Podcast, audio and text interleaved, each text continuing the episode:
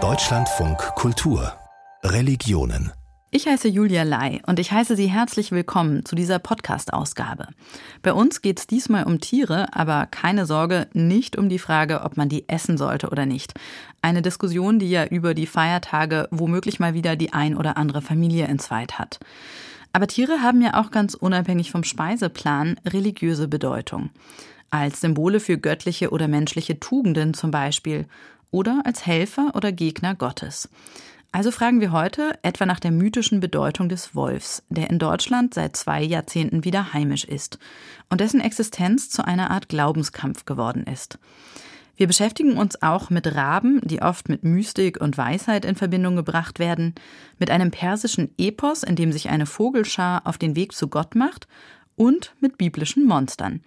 Die kommen zwar im Gottesdienst eher selten vor, so zumindest meine Erfahrung, dafür aber umso häufiger in Comics, Filmen, Computerspielen. Es sind Motive, die seit 2500 äh, Jahren funktionieren und äh, die funktionieren immer noch und immer wieder. Das ist äh, der Kampf grundsätzlich zwischen Gut und Böse und Gut ist gut, Böse ist schlecht und hässlich. Und hässlich sind die Monster. Also die sind ganz banale Versuche, die Gesellschaft zu erklären. Also anscheinend funktioniert. Das sagt der katholische Theologe Simone Paganini. Was für Monster da in der Bibel auftauchen und was sie eigentlich da zu suchen haben, darüber erfahren Sie in etwa 20 Minuten mehr. Mythenumwobene Tiere, das ist unser Thema. Beginnen wir mit einem, das nicht so selten vorkommt, dass man sagen könnte, wow, wie besonders, das aber trotzdem überall seine kulturellen und religiösen Spuren hinterlassen hat. Die Rede ist, hätten Sie richtig geraten, vom Raben. Echte Kolkraben sind zugegeben nicht überall zu Hause, aber die ganze Familie der Rabenvögel mit den verschiedenen Krähen und Dohlen siedelt überall auf der Welt mit Ausnahme von Südamerika. Warum die Rabenvögel so oft mit Magie und Weisheit assoziiert werden, aber auch mit dem Tod, danach hat Kirsten Dietrich gefragt. Krähen und Raben sind Singvögel, aber sie können nicht singen. Sie sind clever, lernen komplexe Zusammenhänge und geben ihr Wissen innerhalb ihrer Gruppe weiter. Sie fressen fast alles und dabei eben auch Aas, sodass sie immer dort zu beobachten sind, wo gestorben wird, sei es in der Nähe großer Raubtiere, sei es auf Schlachtfeldern und Hinrichtungsstätten. Raben. Schwarz, schlau und göttlich. Zumindest in indigenen Mythen, vor allem entlang der nordamerikanischen Pazifikküste. Als der Rabe Sonne, Mond und Sterne sah, die alle an den Wänden der Hütte von Grauer Adler hingen, wusste er, was zu tun war. Er wartete auf eine Gelegenheit, um sie sich zu schnappen, wenn keiner zusah. Er stahl sie alle und flog durch das Rauchloch aus dem Langhaus. Sobald der Rabe draußen war, hing er die Sonne am Himmel auf. In der nordeuropäischen Mythologie ist der Rabe nicht selbst göttlich. Aber ein Gott hat gleich zwei Raben als ständige Begleiter auf den Schultern sitzen. Einen links, einen rechts. Odins Raben, der eine heißt Hückin, der andere Mynnin. Hückin bedeutet auf Altnordisch so viel wie Gedanke, Mynnin so viel wie Erinnerung. Sagt Lukas Rösli, Professor für Skandinavistik und Mittelalterkunde am Nordeuropa-Institut der Berliner Humboldt-Universität. Seine beiden Raben sind nicht einfach bloß Raben, sondern sind Personifizierungen von Erinnerung und Gedanke. Odin schickt sie über die Welt, damit er Neuigkeiten zurückbekommt, von ihnen getragen. Und er sagt dann, ich habe jeden Tag Angst um Hückin, also den Gedanken, dass er nicht zurückkehrt, aber vielmehr sorge ich mich um Mynnin, die Erinnerung.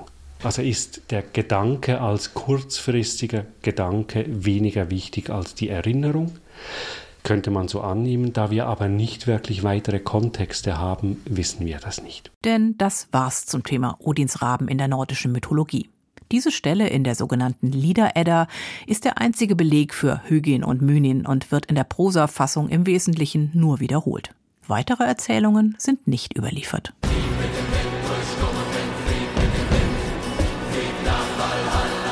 Kulturell und mythologisch haben die beiden Raben eine überdimensionierte Wirkungsgeschichte. Das fing schon an, als im 17. Jahrhundert auf Island Handschriften der Sagas bebildert wurden. Also wie man es früher fürs Mittelalter aus der Kirche kannte mit den Kirchenfenstern, hier Odin, zwei Raben, ein Auge, ist ganz klar, wer das ist. Die Raben wurden in der Folgezeit so etwas wie das Totemtier des Neuheidentums. Sie helfen beim Versuch, eine Art germanische Urreligion aus der durchweg christlichen Überlieferung zu rekonstruieren. Immer wieder wird zum Beispiel auf das sogenannte Rabenbanner verwiesen, unter dem ein mythischer Wikingerkönig im frühen Mittelalter in die Schlacht gezogen sei. Es gibt keinen archäologischen Beweis dafür. Es gibt Teilspruchstücke, es gibt Bezeichnungen in Texten, die aber fünf, sechs Jahrhunderte später sind, ähm, die nichts damit wirklich zu tun haben. Es gibt Münzen, auf denen höchstwahrscheinlich Raben dargestellt sind, könnten aber auch jeder andere Vogel sein zu der Zeit. Und häufig sind es höchstwahrscheinlich Kreuzdarstellungen, die dann später zu Raben umgedichtet wurden, also in so Flaggen drin. Historische Belege für das angebliche Rabenbanner also null. Online kann man es trotzdem bestellen, auf Seiten für Wikingerbedarf. Beim Recherchieren landet man schnell auf neurechten Seiten. Die Raben werden auch benutzt zur Abgrenzung von christlicher Kultur, zumal sie auch als Weggefährten von Hexen und Zauberern gelten.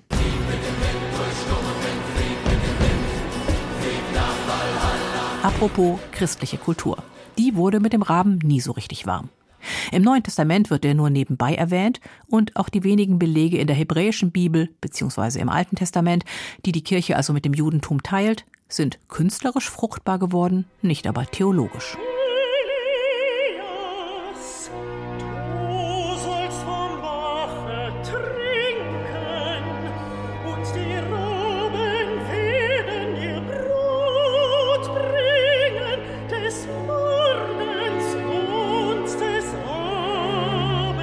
Als der biblische Prophet Elia eine Dürre ankündigt, muss er danach prompt fliehen, so erzählt es das erste Buch der Könige. Immerhin, hungern muss er nicht, denn Raben versorgen ihn mit Brot und Fleisch. Der Rabe als himmlischer Lieferdienst, das wird nur hier erzählt. Weiter verbreitet im Kulturraum des sogenannten fruchtbaren Halbmonds ist die Verknüpfung des Rabens mit der Erzählung von der großen Flut. Noah schickt von seiner Arche zum Ende der Sintflut zuerst einen Raben los, der etwas ratlos hin und her und dann aus der Geschichte wieder herausfliegt. Vergleichbar taucht der Rabe auch in der Fluterzählung des babylonischen Gilgamesch-Epos auf, eine der ältesten überlieferten Erzählungen der Menschheit. Einen Raben ließ ich hinaus. Auch der Rabe machte sich fort, da er sah, wie das Wasser sich verlief.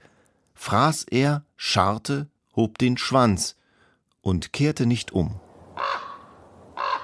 Der Koran übrigens erzählt auch von Sintflut und Arche, aber vom Raben weiß er da nichts. Dafür taucht der Rabe an einer ganz anderen Stelle auf. Beim ersten Mord unter Brüdern nämlich. Die Bibel kennt die beiden als Kain und Abel, die islamische Tradition nennt sie Kabil und Habil, im Koran selbst bleiben sie namenlos. Ein Streit übers Opfern artet aus. Kain oder Kabil tötet seinen Bruder und weiß dann nicht, was er mit der Leiche tun soll. Da sandte Gott einen Raben aus, der im Boden scharrte, um ihm zu zeigen, wie er die Gräueltat an seinem Bruder verbergen könne. Der Rabe hat die Funktion, kein beizubringen, wie man eine Person begräbt, wie man eine Beerdigung durchführt. Mira Sievers ist Professorin für islamische Glaubensgrundlagen am Institut für Islamische Theologie der Berliner Humboldt-Universität.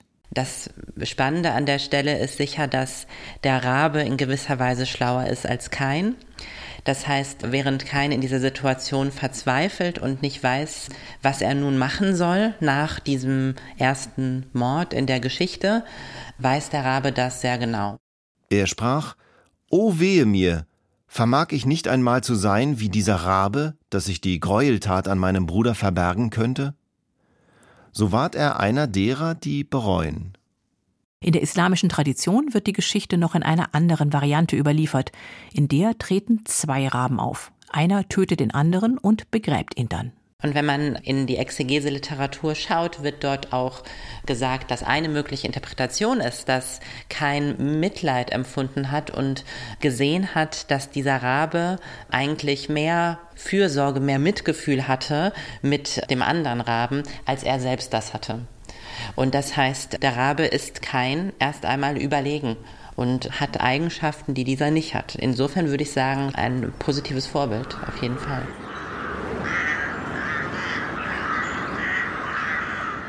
Selbstständig, klug, immer unterwegs, aber auch eng mit dem Tod verbunden. Raben haben Menschen immer fasziniert und ihnen oft Angst eingejagt. Denn die Frage bleibt, ob es nämlich wirklich eine freundliche Götterwelt ist, zu der der Rabe den Kontakt herstellt. Wir kommen später noch zu einem anderen Tier, dem es ähnlich ergeht, nämlich dem Wolf. Denn auch der gilt einerseits als hochintelligent und andererseits als gefährlich. Was wie beim Raben auch etwas mit den Mythen zu tun hat, die um ihn zirkulieren. Wir bleiben noch einen Moment bei den Vögeln und ihrer Rolle in der islamischen Tradition. Dass der Rabe im Koran immerhin einmal vorkommt, haben wir eben schon gehört. Insbesondere die mystische Dichtung kennt darüber hinaus aber auch noch jede Menge andere Vögel. Etwa den weisen Wiedehopf, die liebestrunkene Nachtigall oder den stolzen Pfau. Und einer, der sich mit dieser Vogelschar besonders gut auskennt, ist der Islamwissenschaftler und Übersetzer Otto Höschle. Er hat 2022 einen echten Klassiker der persischen Literatur, die Konferenz der Vögel oder die Vogelgespräche, wie es bei ihm heißt, erstmals vollständig ins Deutsche übertragen und zwar in Versform. Darüber, was dieses Epos so besonders macht, möchte ich jetzt mit ihm sprechen. Herr Höschle, persische Dichtung ist in Deutschland ja eher unbekannt. Wenn überhaupt, dann kennt man den großen Dichter Jalaluddin Rumi, der vor genau 750 Jahren gestorben ist. Auch wir haben darüber berichtet. Und auch Sie haben ja zunächst Rumi übersetzt. Fariduddin Attar, der Verfasser der Vogelgespräche, der ist dann wirklich eher was für die Experten. Warum hat es Ihnen denn gerade sein Werk angetan? Ich kannte es schon äh, jahrzehntelang eigentlich, aber in, in der Übersetzung. Und mehrere Übersetzungen hatte ich, aber keine gefiel mir so richtig. Und ich dachte, also da, ich versuche es mal besser.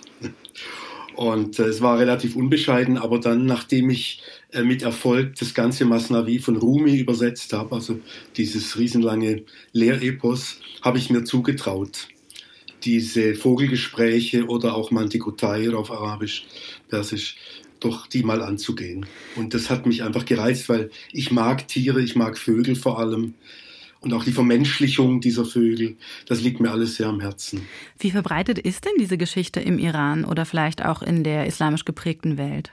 Also im Iran und Iran-Afghanistan kennt man es ganz sicher. Zumal ja der Autor, der Attar, im heutigen Nordost-Iran lebte, also Nishapur. Und deshalb äh, ist das vielleicht nicht ganz so populär wie Rumi, aber trotzdem recht bekannt. Vielleicht muss man einfach eingangs auch noch mal ganz kurz sagen, worum es geht. Die Vögel der Welt versammeln sich im Grunde und wollen ihren König küren. Und der Wiedehopf, der klügste unter ihnen, rät ihnen dann, den geheimnisvollen Simur zum König zu ernennen. Doch der wohnt weit weg im Kafgebirge und die Reise zu ihm ist voller Gefahren. Also springt ein Vogel nach dem anderen ab und sie finden alle möglichen Ausreden, warum sie nicht mitfliegen können. Am Ende machen sich dann doch ein paar tausend Vögel auf den Weg, aber in den sieben Tälern, die sie dahin durchqueren müssen, wird einer nach dem anderen dahin gerafft. Am Ende gelangen dann nur 30 Vögel zum Simur. Diese Zahl ist wichtig, da kommen wir auch nochmal drauf zurück. Doch zunächst würde mich jetzt interessieren, warum erzählt der Autor diese Geschichte denn anhand von Vögeln? Greift er da auf eine islamische Tradition zurück oder ist das im Grunde seine eigene Idee? Also die Tradition besteht äh, in erster Linie darin, dass der Simurch ein altpersischer Vogel ist, aus der Legende, aus dem Mythos. Und die Sache mit dem Wiedehopf, die hat er dem Koran entnommen. Das passte ihm ins Zeugs, denn äh, Salomon beauftragt im Koran, den Wiedehopf als Bote zu dienen, unter anderem um mit der Königin von Saba zu kommunizieren. Und das zeichnet dann diesen Wiedehopf aus. Zugleich kann man sagen, ist dieser Wiedehopf eben auch ein sehr schöner Vogel und er hat etwas Königliches mit seinem Kamm auf dem Kopf und seinem stolzen, langen, gebogenen Schnabel. Die Ästhetik der persisch-islamischen Kultur spielt da bestimmt auch mit rein. Also auch vorislamische Ideen, die da eigentlich schon ja. eine Rolle spielen. Mhm. Ja, ganz richtig. Sie haben den Wiedehop schon angesprochen, auch wie er aussieht. Für alle, die den nicht sofort vor Augen haben, das ist dieser ein bisschen lustig aussehende Vogel, der so ein bisschen an eine Punk-Frisur auch erinnert. Der hat so hochstehende rötliche Federn, die oben schwarz-weiß enden. Und er hat hier eben in dem Epos eine besondere Bedeutung. Er tritt auf als der weise Gelehrte und er hat natürlich, so wie alles in den Vogelgesprächen, auch eine mystische Bedeutung. Er entspricht nämlich dem Sheikh, der in der Tradition des Sufismus ja eine ganz herausragende Stellung hat.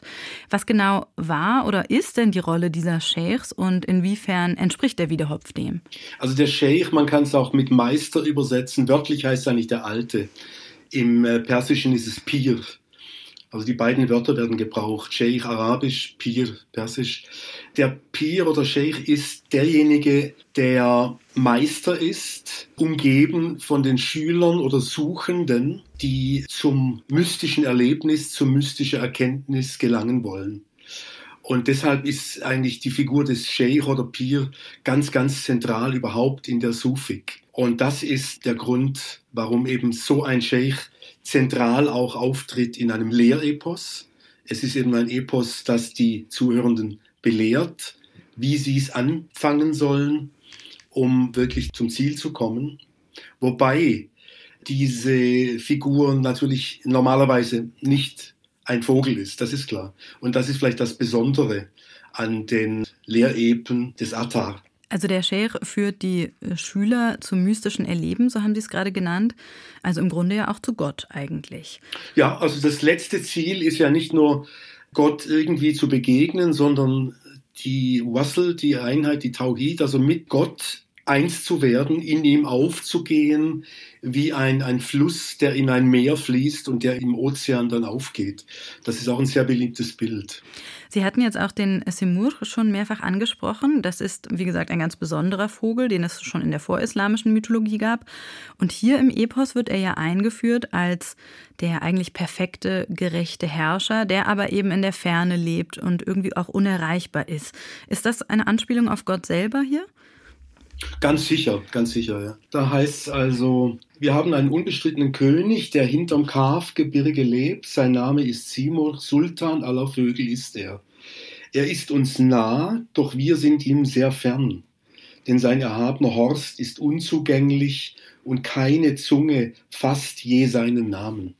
Er ist jenseits aller Superlative, dieser Simurch ähnlich wie eigentlich Gott beschrieben wird, den man ja letztlich nicht beschreiben kann. Aber es ist ja vielleicht auch eine Besonderheit des islamischen Gottesbildes, das sich darin spiegelt, oder?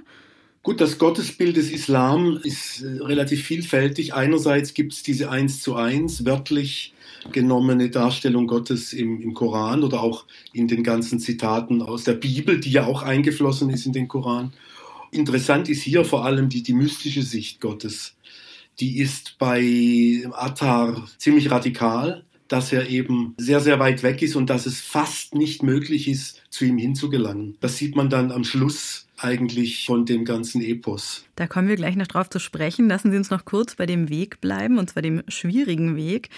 Alle anderen Vögel, die in den Vogelgesprächen vorkommen, haben ja eigentlich vor allem eine Rolle.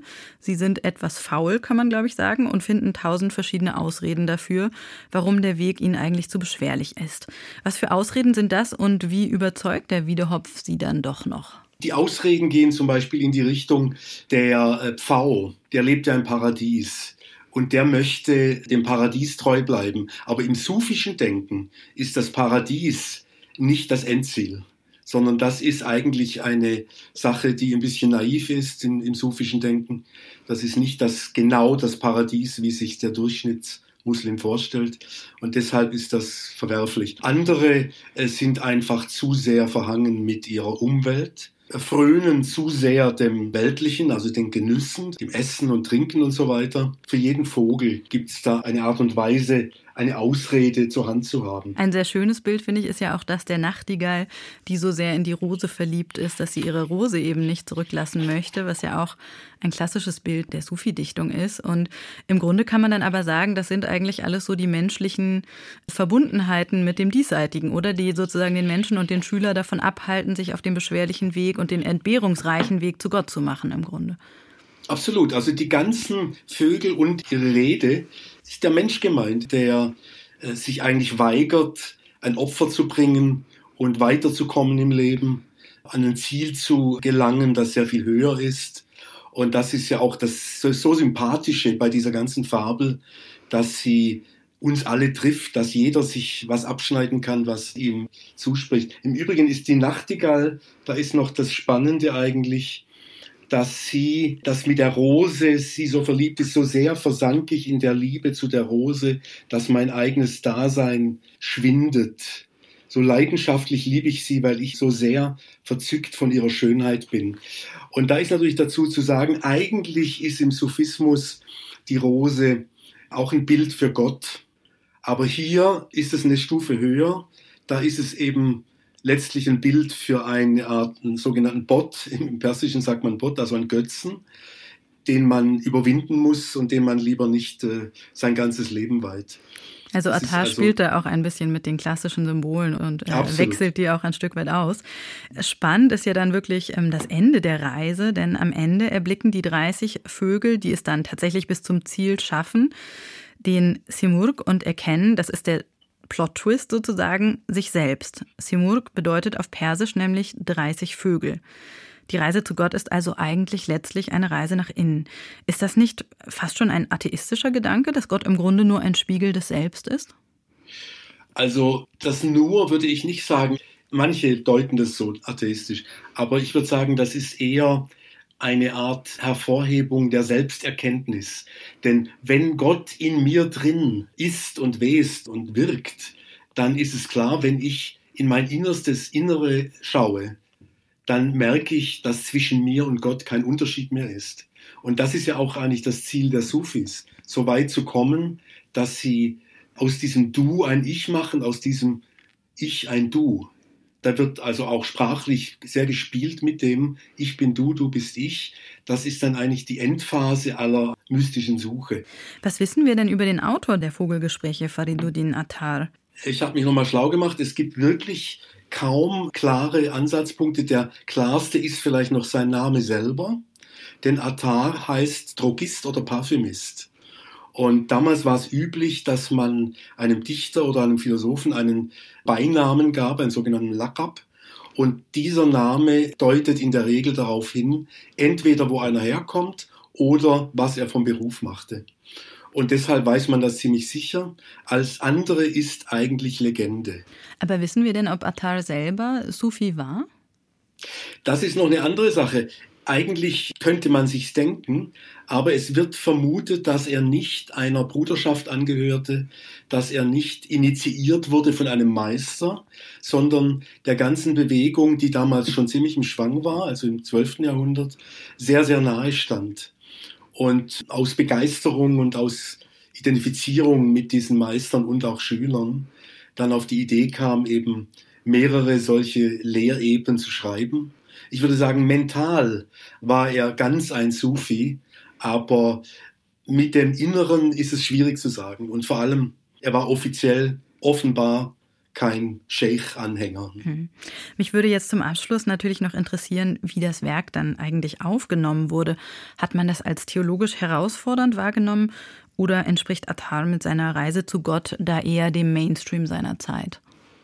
Also ich würde eher auf Mainstream tippen, obwohl es natürlich eine sehr außergewöhnliche Art und Weise ist, das Ganze darzustellen. Und die Sache, die Sie schon angedeutet haben mit diesem Begegnen seiner selbst, nicht das, wir sind die 30 Vögel und da sind die 30 Vögel, äh, das ist etwas, das bestimmt nicht bei allen so sehr ankam. Es gibt allerdings andere Werke, zum Beispiel das Buch des Leidens von Attar, die noch deutlicher in diese Richtung gehen. Dass also manche enttäuscht waren, wie dann Gott letztlich gesehen wird. Ne? Und wenn Sie, liebe Hörerinnen und Hörer, jetzt Lust bekommen haben, selbst einmal in diesen Klassiker der persischen Literatur hineinzulesen, dann kommen hier noch die Daten. Die deutsche Übersetzung von Otto Höschle ist unter dem Titel Vogelgespräche erschienen. 2022 im Chalice Verlag war das. Sie hat 292 Seiten und kostet 40 Euro. Ganz herzlichen Dank für das Gespräch. Ich danke Ihnen von Herzen. In der Bibel gibt es Geschichten von Menschen und von Gott und jede Menge Tiere kommen auch vor. Und dann gibt es auch noch Wesen, die sind nichts davon, die hängen irgendwo dazwischen. Zum Beispiel Engel, aber auch Monster. Manche dieser Monster sind eigentlich Tiere und sind durch Übersetzungsfehler in die Bibel gekommen. Zum Beispiel das Einhorn, das ist wohl eigentlich ein Ochse gewesen. Um diese falsch übersetzten Monster soll es jetzt aber nicht gehen, sondern um richtige Bibelmonster. Auch die haben allerdings oft etwas mit Tieren zu tun, wie mein Kollege Christian Röther recherchiert hat. Was hat eigentlich Gott gemacht, bevor er den Himmel und die Erde erschaffen hat? Er hat ein Ungeheuer geformt. Das liest man zumindest in der Bibel. Siehe da den Behemoth. Er ist das erste der Werke Gottes. So steht es im Buch Hiob. Da wird dieser Behemoth auch näher beschrieben, als Pflanzenfresser mit einem mächtigen Körper.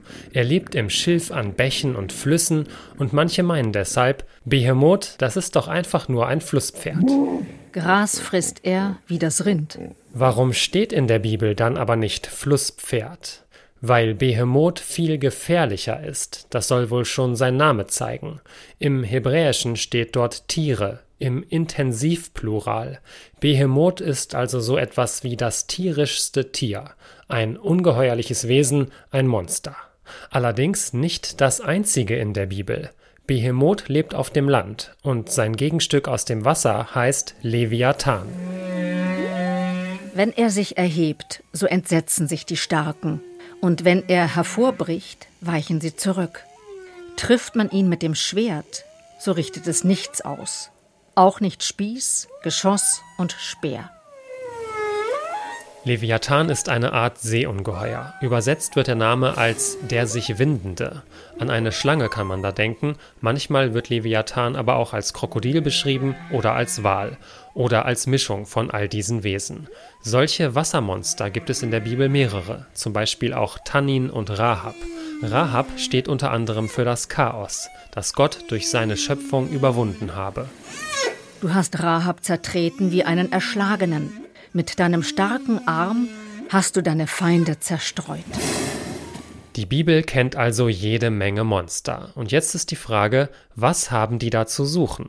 Auch dafür liefert die Bibel Erklärungen und die laufen auf einen Punkt hinaus. Gott hat die Monster erschaffen. Da ist der Leviathan, den du gemacht hast, damit zu spielen. Heutige Erklärungen klingen so: Die biblischen Monster erfüllen eine Funktion, eine erzählerische Funktion und eine theologische. Sie ermöglichen nämlich Antworten auf die alte Frage: Warum gibt es Böses in der Welt, wenn Gott doch eigentlich gut ist? Negative Ereignisse, die nicht auf Gott zurückgeführt werden können, weil Gott eigentlich nur gut ist, werden auf andere Lebewesen übertragen. Also diese Lebewesen, die sind nicht selbstständig, die können ohne Gott nichts tun also die sind quasi schon besiegt, aber die dürfen noch ein bisschen ihr Unheil äh, vollbringen. Simone Paganini ist katholischer Theologe und Professor an der RWTH Aachen. Zusammen mit seiner Frau Claudia Paganini hat er ein Buch geschrieben über die Biester der Bibel. Claudia Paganini ist Professorin an der Hochschule für Philosophie München. Also ich würde sagen, die Faszination geht zum einen von der unglaublich wertvollen Möglichkeit aus, dass man mit Hilfe von diesen Wesen das Leben strukturieren, verstehbar und letztlich auch bewältigbar machen kann. Also dass man das Unverständliche, Bedrohliche eines Ausgeliefertseins gegenüber einer Natur und einem schicksalshaften Leben eben wieder deuten und dadurch beherrschbar irgendwo macht. Also ein erzählerischer Trick, könnte man sagen. Gott kann weiterhin als gut angesehen werden, denn die Sturmflut oder das Unwetter oder die Seuche, die kommen von den Monstern die dürfen sich austoben, wenn auch gewissermaßen mit Gottes Erlaubnis. Erst am Ende der Zeit heißt es in der Bibel, da wird Gott die Monster besiegen. Zu der Zeit wird der Herr heimsuchen mit seinem harten, großen und starken Schwert den Leviathan, die flüchtige Schlange, und wird den Drachen im Meer töten. Die biblischen Monster stehen aber nicht nur für Naturgewalten, sondern auch noch für etwas anderes, für die Göttinnen und Götter anderer Religionen, die oft als Tiere dargestellt wurden und damit ganz anders als der Gott Israels. Wenn Sie einen Gott haben, der die Form eines Menschen hatte, ist alles andere, was nicht Mensch hatte, automatisch etwas äh, Monströses. Das betrifft vor allem ägyptische und babylonische Gottheiten. Zum Beispiel verehrten die Babylonier Tiamat, eine Salzwassergöttin, und die Bibel macht aus ihr und anderen Wassergottheiten des alten Orients dann wahrscheinlich Seeungeheuer. Soll heißen, die anderen Religionen sind monströs und gefährlich, und unser Gott ist mächtiger. Meine Engel sind für mein Feind quasi seine Monster oder seine Teufel. Und umgekehrt genau gleich. Das ist die religionsgeschichtliche Dimension der biblischen Monster.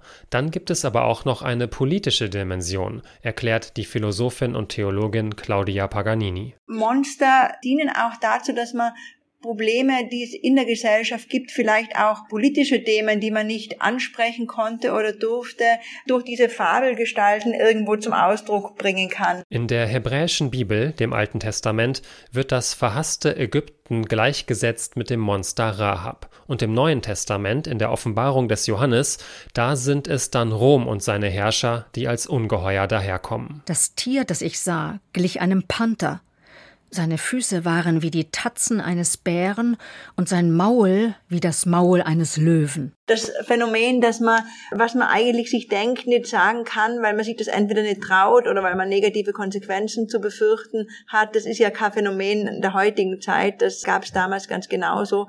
Gerade Menschen, die an der Macht sind, hören oft einmal Kritik gar nicht so gern. Deshalb tarnte man die Kritik als Monster. Diese Monster werden in der Bibel nur in vergleichsweise kurzen Passagen beschrieben. So richtig groß werden sie erst in der Fantasie der Menschen in den Jahrhunderten danach.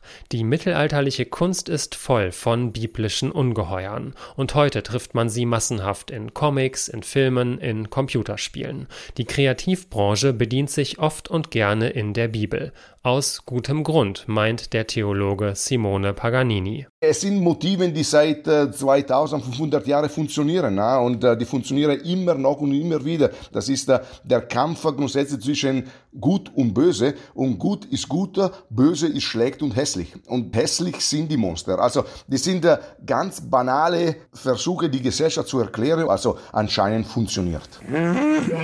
Und ganz am Anfang dieser monströsen Erfolgsgeschichte da stand womöglich ein Flusspferd, das ganz in Ruhe an den Ufern des Nils oder des Jordans graste. Interessant finde ich ja, dass die Tiere in den schriftlichen Hauptquellen meist nur kurz vorkommen. Egal ob im Neuheidentum, im Christentum oder im Islam. Es sind dann eher die Gläubigen, also die Menschen, die die Tiere und Monster groß machen. Durch Mythen, Geschichten, Musikstücke oder eben jetzt in der Moderne durch Filme und Computerspiele. Der Wolf polarisiert. Mit nichts bringt man Bauern schneller auf die Palme als mit dem Verweis auf den Wolf. Und seine Verteidiger, die sind genauso vehement. Fast immer geht es in der Debatte darum, dass er Schafe gerissen hat und um die Frage, was zu tun ist mehr Herdenschutzhunde anschaffen, bessere Zäune bauen oder sollte man Wölfe gezielt abschießen dürfen? Dass eben diese Frage so umstritten ist, hat auch damit zu tun, dass der Wolf ein Mythos ist. In deutschen Märchen und schon in der Bibel. Michael Hollenbach berichtet. Gerd Janke ist Schäfer in der Lüneburger Heide. Mit seinem Hirtenstab steht er mitten in seiner Herde. Mit dem Wolf hat er schon sehr leidvolle Erfahrungen machen müssen. Bei insgesamt 14 Übergriffen durch Wölfe hat er 150 Tiere verloren.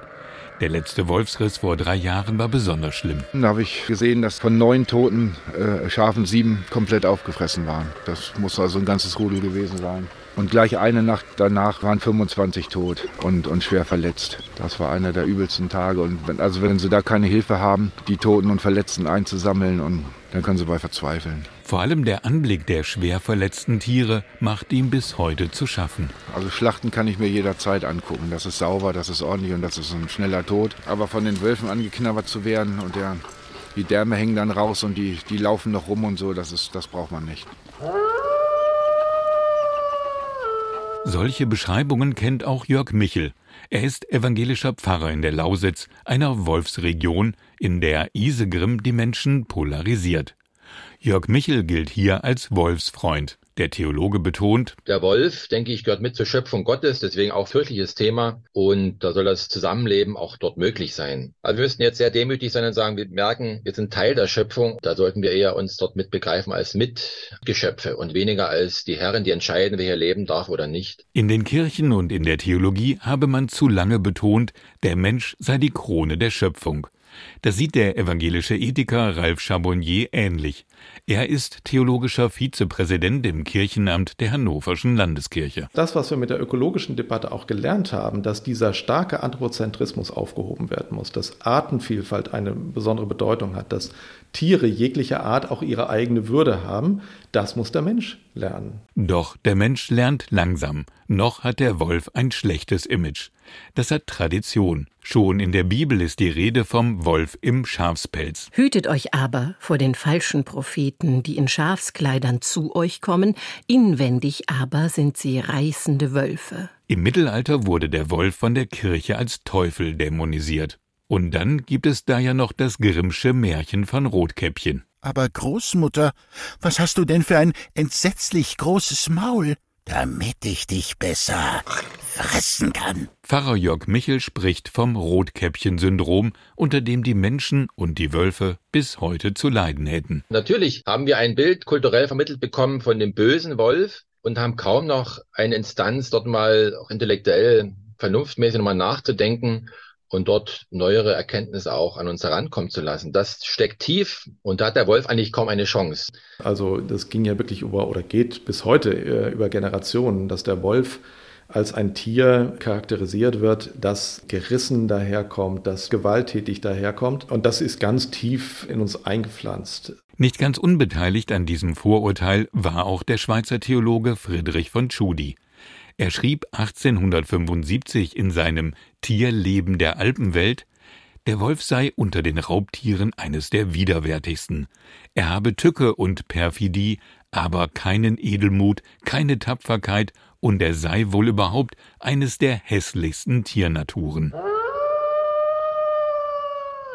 Ein vernichtendes Urteil. Andererseits findet sich in der Bibel beim Propheten Jesaja aber auch die Vision: Da wird der Wolf beim Lamm wohnen, Kalb und Löwe werden miteinander grasen, und ein kleiner Knabe wird sie leiten. Ja, das ist ja in der Bibel interessanterweise gerade ein eschatologisches Bild, also von einer heilen Welt, die wir nicht im Hier und Jetzt erwarten können, sondern eben in einer endzeitlichen Welt. Erläutert der Theologe Ralf Chamonnier. Also das ist genau die Sehnsucht, die dahinter steht. Ein Wolf, der für uns erstmal als Symboltier des Bösen gilt, dann ein Schaf, was ja auch ein Symboltier ist für Wehrlosigkeit, Ohnmacht und so weiter. Zu sagen, ja, diese Sehnsucht können wir haben, dass diese miteinander können, aber wir müssen anerkennen, dass das nicht im Hier und Jetzt möglich ist. Die Sehnsucht wachhalten und aus der Sehnsucht heraus ethische Regeln finden, die für die Situation hier und jetzt was austragen. Zu dieser Situation gehört auch, dass das Auftreten der Wölfe mittlerweile nicht nur den Weidetierhaltern Angst einjagt. Gina Strampe hält im Wendland Dammwild in einem Gehege. Zugleich ist sie Ortsbürgermeisterin in Himbergen. Also es bereitet uns schon große Sorge, weil gerade hier bei uns in der Gegend doch einige Rudel ansässig sind und Übergriffe nie auszuschließen sind. Und wenn jemand kommt und sagt, ja, die Wölfe sind wieder in meinem Garten gewesen, dann finde ich, ist da eine Grenze erreicht, die wir nicht mehr akzeptieren können und wollen. Schäfer Gerd Janke hat sich vor drei Jahren Herdenschutzhunde angeschafft. Seitdem gab es keine Übergriffe mehr. Aber es sind Wölfe da, die sind ständig auf den Kameras, also die Umweltministerinnen und Minister von Bund und Ländern haben nun beschlossen, den Abschuss von Wölfen zu erleichtern.